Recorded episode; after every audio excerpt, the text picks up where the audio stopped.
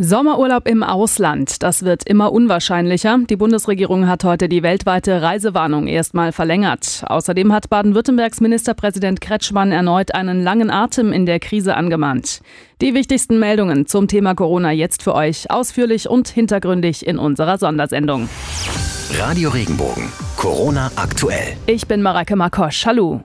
Bodenseestadt Bali. Die Bundesregierung hat die weltweite Reisewarnung für Touristen wegen der Coronavirus-Pandemie bis mindestens 14. Juni verlängert. Nach den Osterferien werden jetzt also auch die Pfingstferien wegen Corona ausfallen. Die Reisewarnung ermöglicht jetzt allerdings eine kostenlose Stornierung bereits gebuchter Reisen. Wie es dann nach dem 14. Juni weitergeht, gerade auch im Hinblick auf die Sommerferien, da hält die Bundesregierung sich aktuell noch zurück. Wenn es denn schon mit dem Ausland nicht klappt, könnte das aber auch eine Chance für die Rockregion werden. So könnten die Deutschen dieses Jahr Urlaub im Pfälzer oder Odenwald oder im Schwarzwald machen. Darauf hofft auch Patrick Schreib, Tourismusdirektor in Bayersborn im Nordschwarzwald. Wenn man schon in so einer Krise von Profitieren sprechen kann, gehen wir in der Tat davon aus, dass die Menschen jetzt eher im Land Urlaub machen werden, weil ja Fernreisen erstmal nicht möglich sein werden. Ich denke, wir müssen uns auf andere Anforderungen, auf andere Bedürfnisse einstellen und äh, wir haben hier im Schwarzwald sehr gute Voraussetzungen, uns darauf einstellen zu können. Noch müssen sich Hoteliers, Restaurantbesitzer und Betreiber von Freizeiteinrichtungen allerdings gedulden. Bei der Konferenz der Länderchefs mit der Kanzlerin morgen soll es keine Entscheidungen über mögliche Lockerungen geben. Im Heidelberger Ankunftszentrum für Geflüchtete im Patrick Henry Village gibt es einen bestätigten Covid-19-Fall. Der Infizierte wurde zusammen mit 20 Kontaktpersonen innerhalb des Areals isoliert. Nach Absprache mit den Behörden wurde für die Bewohner des Ankunftszentrums jetzt eine Ausgangssperre bis zum 8. Mai verhängt. Baden-Württembergs Ministerpräsident Winfried Kretschmann hat die Bürger auf einen langen Alltag mit dem Coronavirus eingeschworen. Eine schnelle Rückkehr zur Normalität wird es erst geben, wenn ein Impfstoff existiert, sagte er in einer Regierungserklärung zur Corona-Krise im Stuttgarter Landtag. Das könne noch viele Monate dauern. Kretschmann sagte, wir müssten lernen, mit der Pandemie zu leben.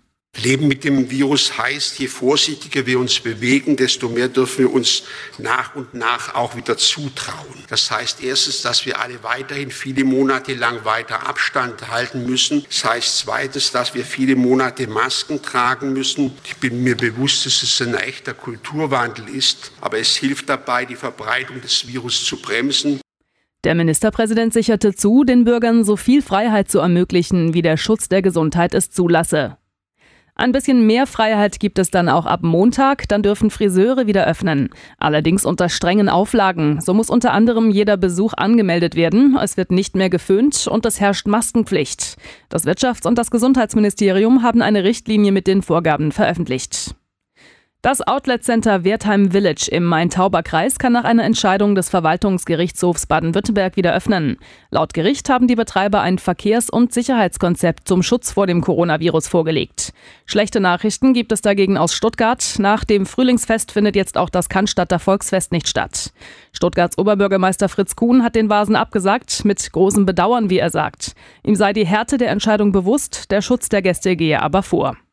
Maßnahmen wie diese scheinen auch weiterhin notwendig. Seit der Osterwoche treffen sich die Menschen nämlich wieder häufiger mit Freunden, Verwandten und Arbeitskollegen.